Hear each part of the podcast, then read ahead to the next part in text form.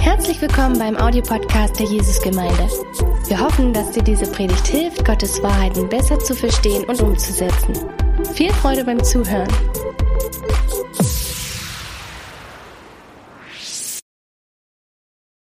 Ich war vor einigen Jahren, als ich noch in Freiburg gelebt habe, habe ich ähm, eine Zeit lang, weil ich eine Zwischenmiete gebraucht habe, ähm, habe ich in einem Wohnheim von der katholischen Hochschule gewohnt.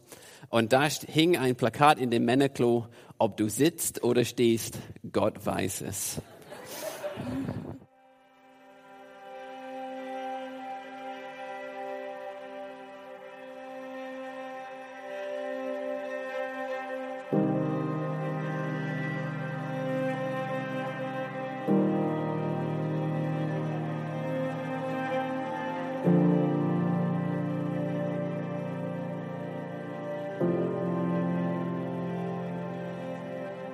Guten Morgen auch von meiner Seite. Es ist schön, dass ihr alle da seid.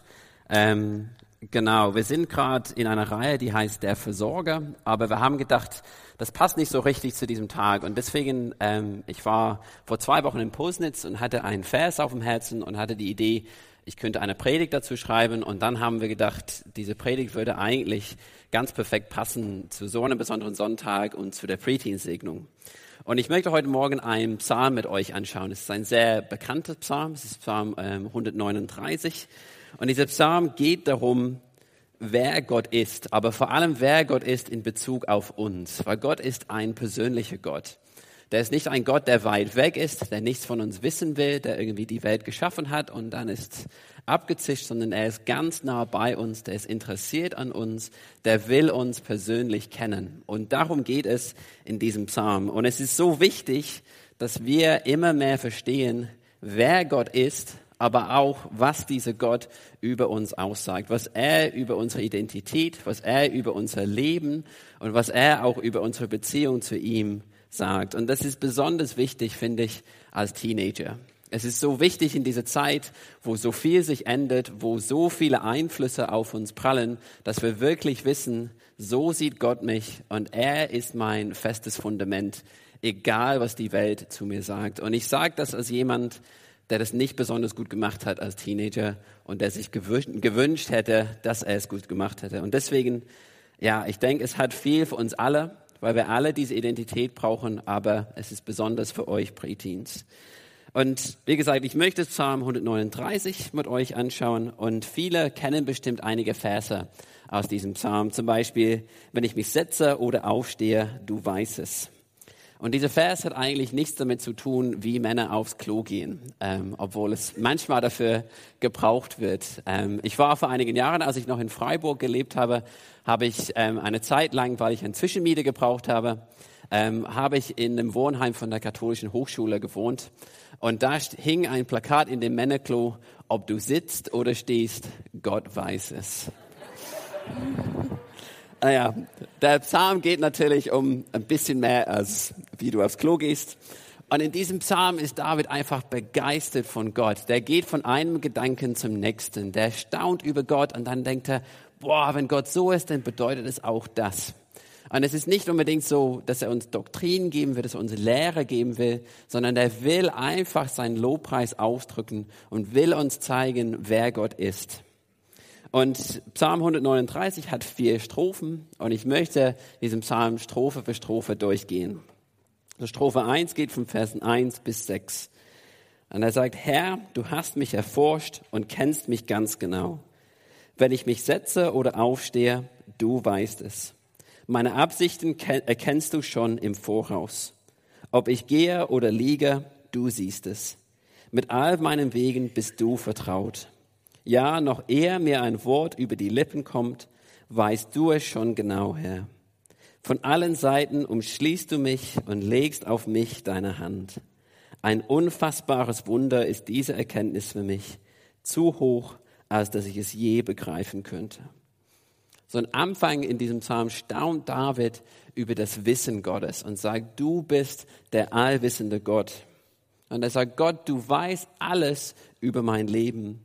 Und er will uns auch sagen, Gott weiß alles über unser Leben. Er weiß ganz genau, was wir machen, wie wir es machen, warum wir es machen, wo, äh, wo wir es machen. Und zwar bevor wir es überhaupt gemacht haben oder sogar gedacht haben. Gott weiß wirklich alles über dich und mich. Und dieses Wissen, wie gesagt, ist nicht nur theoretisch. Es ist persönlich und es ist auch aktiv. David will ausdrücken, dass Gott nicht nur von ihm weiß, dass Gott ihn sieht, sondern dass Gott wirklich daran interessiert ist, was David macht und warum und wer David ist. Er ist wirklich daran interessiert, wie das Leben von David abläuft. So Gott sieht alles in unserem Leben und alles in unserem Leben ist ihm wichtig. Und es gibt eine Geschichte in 1. Mose 16 und es geht um Hagar, die Dienerin von Abraham und Sarah. Und Abraham und Sarah haben diese Verheißung von Gott, dass sie ein Kind bekommen, das ihr Erbe sein soll, aber sie bekommen kein Kind. Und deswegen machen sie den Plan, Hagar kann für uns ein Kind bekommen. Und das klappt, aber Sarah verachtet sie und Sarah misshandelt sie und deswegen rennt Hagar weg in die Wüste. Aber Gott erscheint ihr dort und er redet mit ihr und er sagt ihr, dass sie zurückgehen soll. Und ihre Reaktion ist in den Versen 13 und 14. Und sie sagt, ich bin tatsächlich dem begegnet, der mich sieht. Darum nannte sie den Herrn, der mit ihr gesprochen hatte, du bist der Gott, der mich sieht. Der Brunnen an dieser Stelle erhielt den Namen Brunnen des Lebendigen, der mich sieht. Und er liegt bekanntlich zwischen Kadesh und Beret. Sie ist so ermutigt von dieser Begegnung und sie nennt Gott auf Hebräisch El Roy. Und das heißt der Gott, der sieht. Und es ist mehr als nur sehen. Es heißt auch der Gott, der nie schläft. Und es bedeutet in dem Sinne, der Gott, der alles sieht, der Gott, der nichts verpasst, der Gott, der nichts verschläft. Und sie sagt, Gott sieht mich, Gott versteht mich, Gott kennt mich. Und mit diesem Wissen kann ich meine schwierige Situation stellen. Und deine Situation jetzt im Leben ist wahrscheinlich ein bisschen anders als Hager. Aber ich will dir heute Morgen sagen, Gott sieht dich. Wo du bist, wie es dir gerade geht, was gerade los ist in deinem Leben. Er sieht dich und er versteht dich. Er ignoriert nichts in deinem Leben. Er verpasst nichts, er verschläft nichts, er ist immer da, er ist nie abwesend in beiden Sinnen. Der ist immer bei dir und hat, du hast seine volle Aufmerksamkeit, egal was passiert. Wie gesagt, er schaut nicht einfach von der Ferne, sondern er ist mittendrin in deinem Leben. Und er sieht nicht nur, was du tust und er schätzt das, sondern er sieht dich so, wie du bist und er schätzt dich. Er sagt, du bist genug und ich habe mich entschieden, dich zu lieben. Und in Johannes 15, 9 gibt Jesus diese Liebe einfach eine riesige Dimension. Er sagt, wie mich der Vater liebt, so liebe ich euch. Bleibt in meiner Liebe. Und ich dass ihr euch kurz darüber nachdenkt, was das bedeutet. Wenn Jesus sagt, so wie der Vater mich liebt, so liebe ich euch. Das ist eine gewaltige Aussage. Es ist eine riesige Aussage, weil ich kann mir nicht vorstellen, dass der Vater irgendetwas mehr liebt als seinen Sohn. Und Jesus sagt, diese, diese Liebe gehört auch euch. Und dann sagt er uns, bleibt in der Liebe.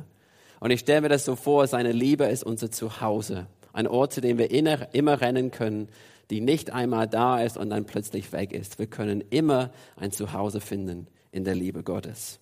Und das ist das, was David uns auch sagen will. In Vers 5 sagt er, von allen Seiten umschließt du mich und legst auf mich deine Hand. Gott sieht dich, er ist ganz nah bei dir und er legt seine Hand auf dich. Und wenn du nicht so viel mit christlichen Kreisen zu tun hattest, oder vielleicht doch, dann hat man vielleicht diesen Spruch gehört, ja, Gott legt seine Hand auf mich. Aber manchmal machen wir keine Pause und fragen, ja, was bedeutet das eigentlich? Und in der Bibel, Gottes Hand stellt sein aktives Tun dar. Und wenn Gottes Hand auf jemanden ist, dann ist er am Wirken im Leben dieser Person. Und es wird oft benutzt, um auszudrücken, Gott schenkt dieser Person Gunst. Das lesen wir immer wieder in den Geschichten von Ezra und Nehemiah. Gottes Hand war auf mir und er hat mir Gunst geschenkt. Aber es heißt auch, dass er im Leben, am Wirken in unserem Leben in dem Sinne, dass er uns leitet, dass er uns schützt, dass er uns stützt und dass er uns stärkt. Es beschreibt die liebende Hand eines Vaters. Nochmal, Gott ist nicht weit weg, seine Hand ist bei dir. Und deswegen kann David hier erst, so schon bei der ersten Strophe sagen, das ist ein unfassbares Wunder. Es ist ein unfassbares Wunder, dass, das Gott, dass der Gott des Universums seine Hand auf uns hat und dass er uns liebt wie ein Vater. Aber das ist erst die erste Strophe. David hat uns noch mehr zu sagen. Und die nächste Strophe geht um Gottes Allgegenwärtigkeit. Und es ist von Vers 7 bis 12. Und er sagt, wohin könnte ich schon gehen, um deinen Geist zu entkommen? Wohin fliehen und deinem Blick zu entgehen? Wenn ich zum Himmel emporstiege, so wärst du dort. Und würde ich im Totenreich mein Lager aufschlagen, dort wärst du auch. Hätte ich Flügel und könnte mich wie der Morgenröte niederlassen am äußersten Ende des Meeres, so würde auch dort deine Hand mich leiten. Ja, deine rechte Hand würde mich halten.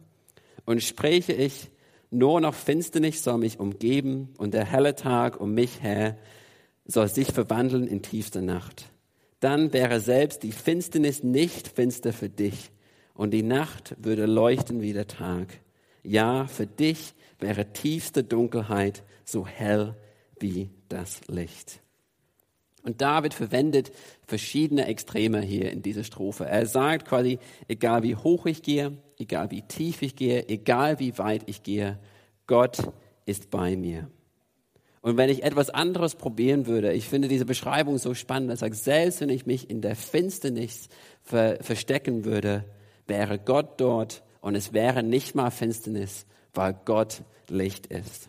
Es wäre so, als David es versuchen würde, unter einem Rampenlicht sich zu verstecken, weil Gott da so hell ist und dass diese Dunkelheit dann keine Chance hat gegen ihn. Du kannst nirgendwo gehen, wo Gott nicht bei dir sein kann. Das ist einfach unmöglich. Und nochmal, er ist dort mit seiner Hand. Und David sagt uns hier in Vers 10, er leitet und hält uns mit seiner Hand.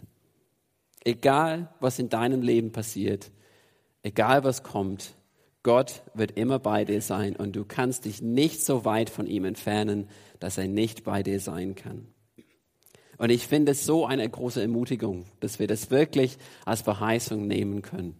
Dass ich am Anfang von meinen Gebeten sagen kann, und das mache ich sehr oft, so mit Absicht, Gott, ich danke dir, dass du da bist. Danke, dass du ganz nah bei mir bist, und dass ich nicht allein bin, dass ich die, diese Dinge nicht aus eigener Kraft hinbekommen muss. Danke, dass du selbst in der dunkelsten Situationen bei mir bist und dass du diese Dinge zum Tageslicht machst. Und ich danke dir, dass du mich nie verlassen wirst. Und ich finde es wirklich, ist etwas, was Gott so oft sagt, dass er uns nie im Stich lassen wird, dass er uns nie verlassen wird. Und das ist zum Beispiel in Jesaja 49. Und hier redet Gott mit Israel. Und Israel hat das Gefühl, Gott hat mich vergessen. Gott ist weit weg. Gott interessiert sich nicht mehr für uns. Und Gott redet mit Israel, das ist eine langere Aussage, aber ich möchte nur Vers 15 vorlesen. Und Gott sagt zu Israel und auch zu uns, kann eine Mutter etwa ihren Säugling vergessen? Fühlt sie etwa nicht mit dem Kind, das sie geboren hat? Selbst wenn sie es vergessen würde, vergesse ich dich nicht. So was Gott hier sagen will, ist ein bisschen so, Stell dir vor, eine Mutter würde ihr Kind vergessen. Und er sagt quasi, es ist fast unmöglich. Aber selbst wenn das passieren würde, ich würde euch nie vergessen. Und ich kann mich immer noch sehr gut daran erinnern, wie meine Frau gestrahlt hat, als sie unsere Tochter zum allerersten Mal ge gehalten hat. Ich weiß es noch so, sie hat wirklich vor Freude geglüht. Und ich dachte, boah, ich war ein bisschen überrascht, dass ich dann das Kind danach noch halten dürfte, weil ich dachte, sie wird sie nie loslassen, so gefühlt. Ähm, und ich weiß nicht persönlich, was es ist, diese Muttergefühle zu haben, aber ich weiß, was es ist, dieses Wunsch zu haben, ich will mein Kind schützen, ich will, dass mein Kind bei mir ist und ich will, dass niemand was meinem Kind antut. Wie gesagt, wir haben eine Tochter, wenn man es nicht weiß, sie ist vier Jahre, wir haben einen Sohn und unsere Tochter hatte einen wirklich schweren Start ins Leben, aber sie hat es geschafft. Ähm, und ich durfte sie als erstes halten. Und als ich sie genommen habe, nachdem ich, weiß nicht, stundenlang wach war, habe ich, war voll überfordert, habe angefangen zu heulen. Und in diesem Zustand hat der Arzt dann zu mir gesagt, aber Sie dürfen sie nicht behalten. Sie muss auf die Intensivstation. Und in diesem Moment habe ich so einen Wunsch gespürt, ich will mein Kind einfach halten und du darfst mein Kind nicht von mir wegnehmen. Ich wäre bereit gewesen, ein bisschen so wie ein American Football Spieler, mein Kind unter den Arm zu packen und alle aus dem Weg zu schubsen, die mir in den Weg kommen. Das habe ich natürlich nicht gemacht, ähm, weil ich weiß, die Ärzte müssen sich um sie kümmern. Das war das Richtige. Aber ich hatte diesen Wunsch, sie soll bei mir bleiben und du sollst sie nicht anfassen. Und das ist das, was Gott hier in Jesaja 49 ausdrücken will. Er will uns sagen, ich will euch schützen wie mein eigenes Kind. Ich will, dass ihr ganz nah bei mir seid und ich will, dass niemand euch was antut. Und meine Liebe, die ich hier ausgedrückt habe für mein Kind, ist nur ein Bruchteil von dem, wie Gott dich liebt. Ich staune immer wieder drüber und denke, Gott liebt meine Kinder noch mehr als ich. Und Gott liebt mich noch mehr, als ich meine Kinder liebe. Das ist wirklich eine starke Liebe, wie ich vorhin gesagt habe. Wir sind geliebt, so wie der Vater den Sohn liebt. Er wird dich nie vergessen und er wird dich nie im Stich lassen. Und David sagte auch, das will er uns auch sagen, auch wenn wir versuchen, von ihm wegzurennen, das, das schaffen wir einfach nicht. Und das beweist Gott vor allem in Jesus. Die Bibel beschreibt Menschen, die nicht glauben, als geistlich tot. Sie sind bildlich gesprochen in dem Totenreich wie in diesem Psalm. Sie sind sozusagen so tief, wie es geht. Und das war nicht zufällig. Das ist nicht einfach so passiert. Das war eine bewusste Entscheidung von uns Menschen. Wir haben Gott abgelehnt. Wir haben gesagt, Gott, wir schaffen es besser ohne dich. Geh weg von uns. Wir kriegen das hin. Und wir haben uns vom Gott des Lebens getrennt und wir sind deshalb gestorben. Anfangs geistlich, aber dann werden wir auch körperlich sterben. Aber als Jesus gekommen ist und am Kreuz für uns gestorben, er hat unseren Tod und unsere Sünde auf sich genommen. Er ist für uns am Kreuz gestorben und er hat dadurch eine Brücke zu uns gebaut, selbst bis in den Tod. Selbst der geistliche Tod hat uns nicht zu weit weg von Gott gemacht. Wie gesagt, Jesus ist an unserer Stelle gestorben.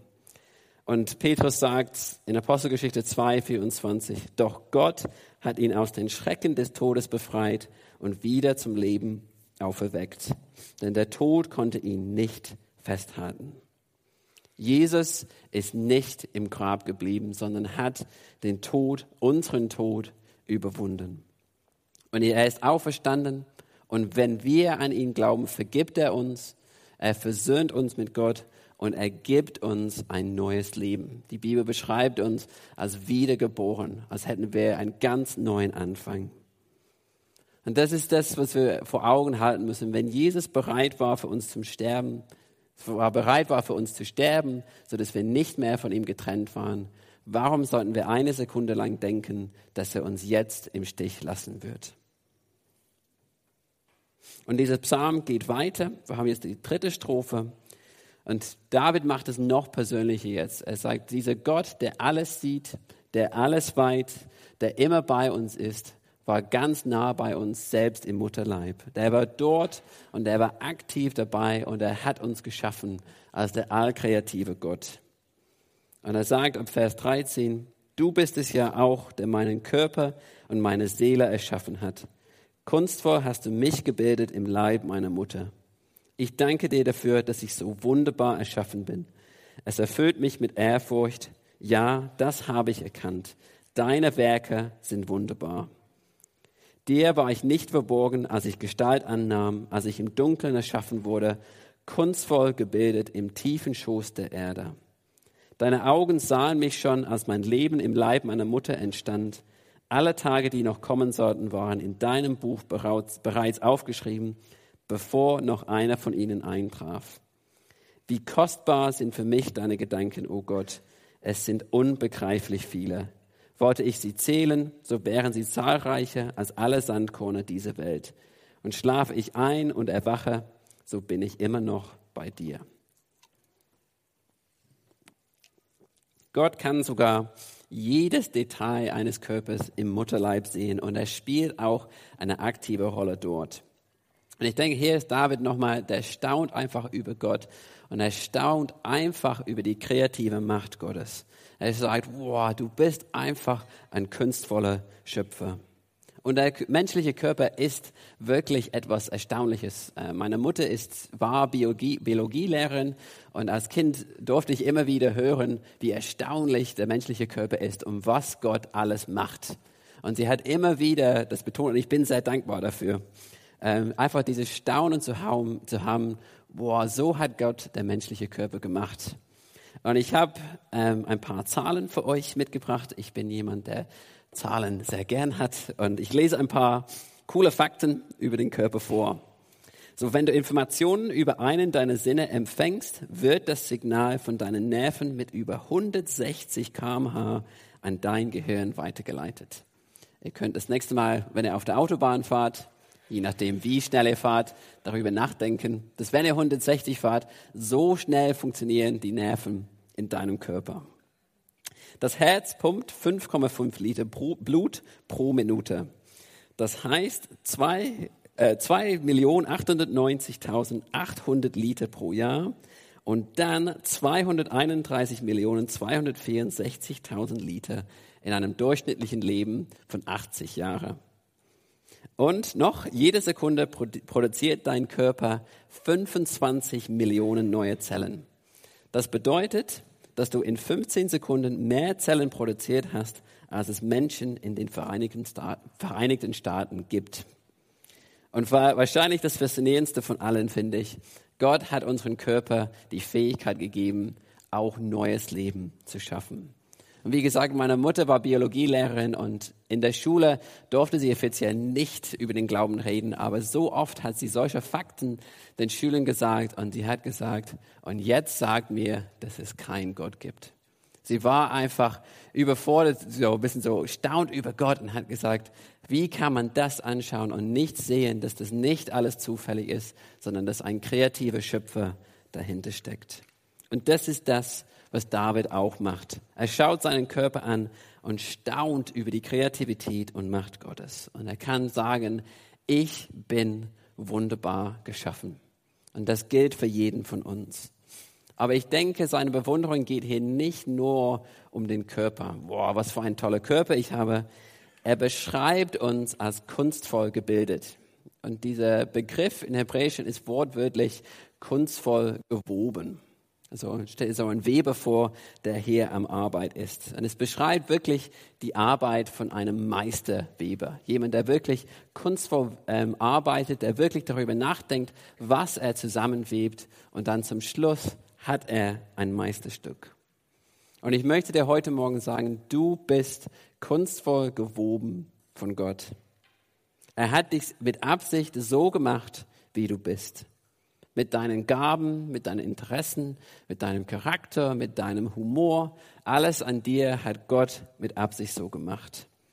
Und er freut sich, dass es dich gibt, dass es dich gibt und dass du so bist, wie du bist. Er hat dich, wie gesagt, mit Absicht gemacht und er sagt, so wie du bist, ist gebraucht und ist gewollt in meinem Reich und in dieser Welt. Du bist nicht fehl am Platz in dieser Welt. Und das möchte ich euch Teenager besonders sagen, weil das war, ich kann ehrlich sagen, von mir als Teenager wurde mir ständig gesagt, Marc, du bist fehl am Platz. Du passt hier nicht, so wie du bist, ist nicht richtig. Und das war von Freunden und von Lehrern. Und ich bin Gott so dankbar, dass er diese Denkweise in meinem Leben umgekehrt hat. Und ich denke, wenn wir begreifen, wie Gott uns sieht, dann bedeutet das, was diese Menschen über uns sagen, nichts am Ende. Dass wir wirklich sagen können, egal was du über mich denkst, Gott denkt was ganz anderes. Und ich bin Gott, wie gesagt, so dankbar, dass er das macht und dass er das auch in meinem Leben getan hat. Ich, jemand, der gedacht hat, ich werde nie vor Menschen reden. Das erste Mal, als ich fünf Minuten eine Predigt gehalten habe über die Kollekte, habe ich keine Sekunde geschlafen, weil ich ständig meine, Pre oh, meine, mein Input durchgegangen bin. Aber Gott verändert uns, er gibt uns Identität, er gibt uns ein Fundament. Und ich möchte euch sagen, das will er auch für euch machen. Und er will dir helfen, das beste Du zu werden, das du sein kannst. Er hat dich, wie gesagt, mit Absicht geschaffen, so wie du bist. Und er weiß, wie deine Persönlichkeit, wie einfach du zu gebrauchen bist. Und wenn wir sagen, Gott, ich gebe dir meine Persönlichkeit, ich gebe dir meine Gaben, ich gebe dir, was ich bin, dann kann er was wirklich Tolles daraus machen.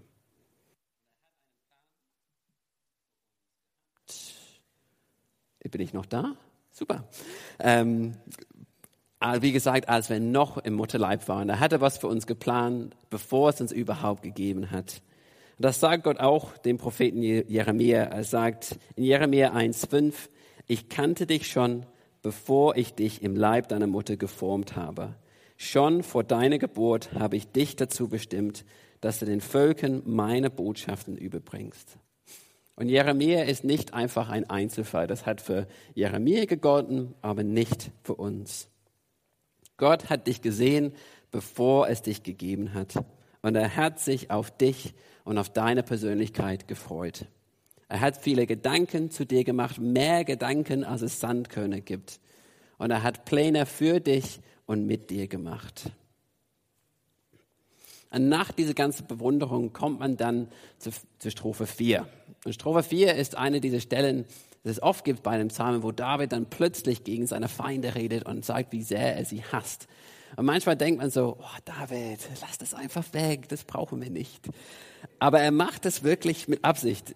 So, man liest es und denkt, oh, diese Strophe ist fehl am Platz, aber es passt perfekt in dieser Psalm.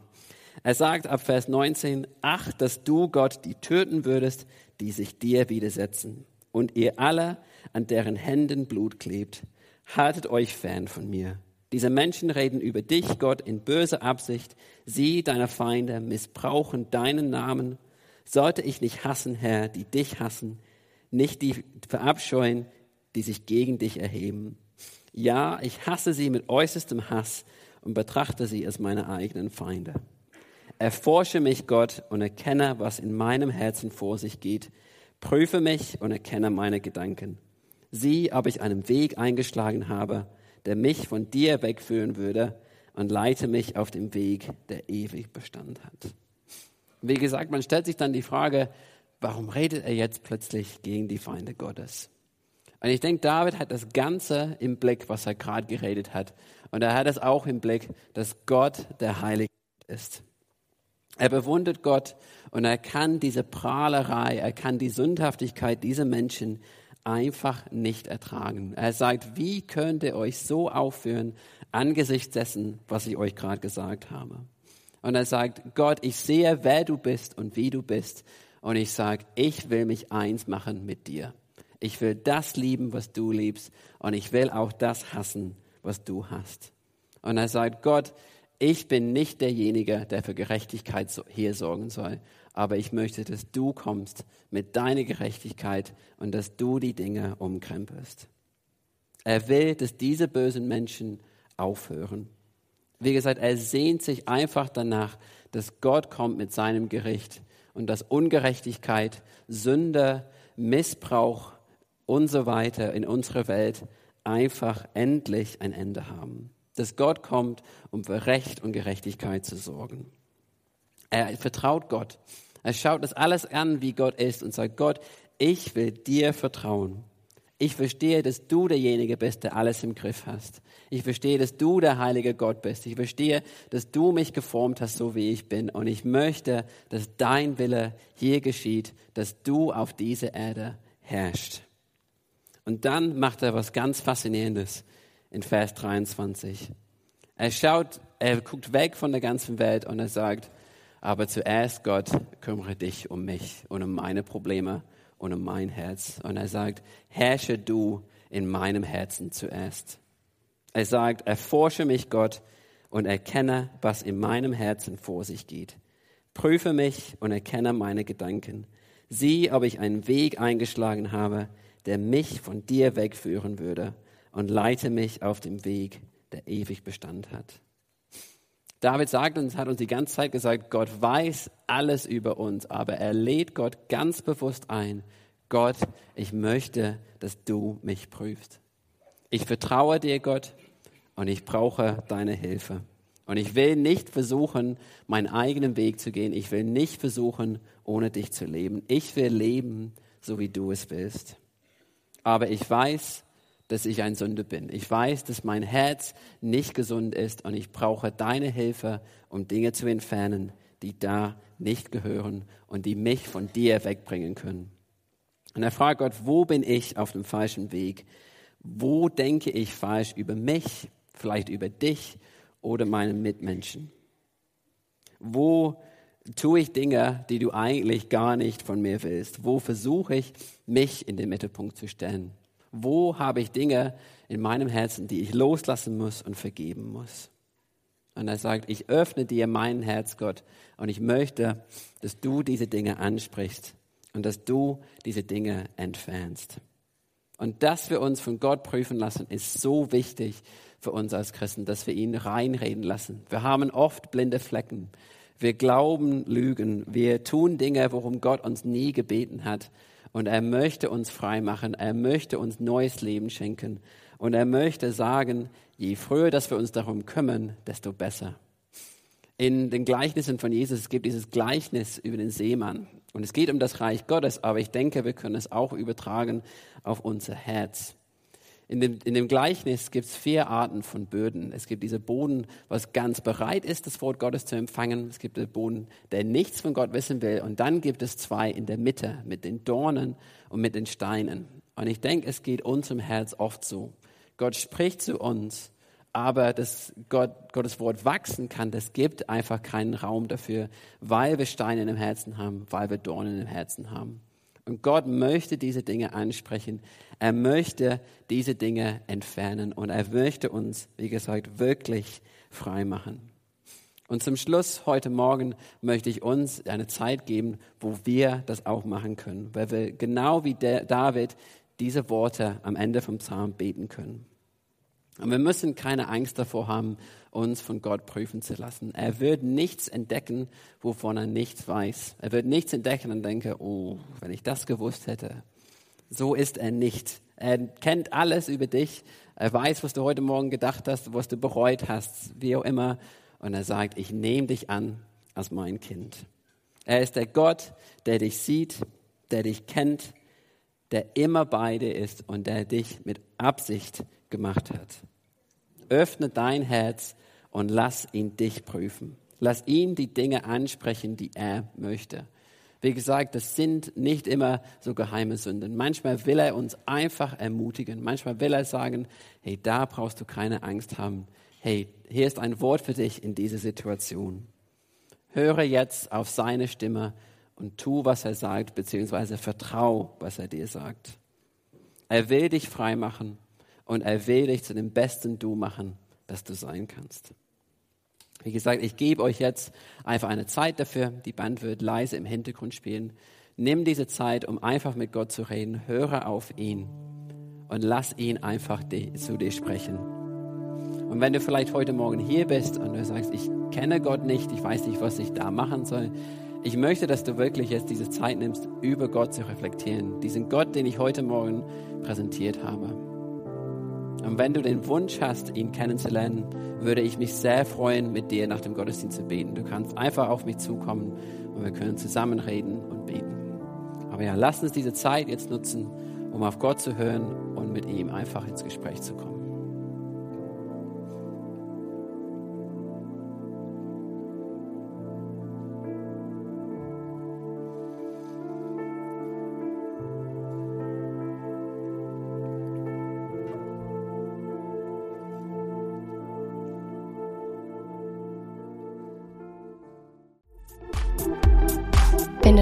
Über Gott und die Jesusgemeinde wissen möchtest, findest du viele weitere Informationen auf www.jgdresden.de.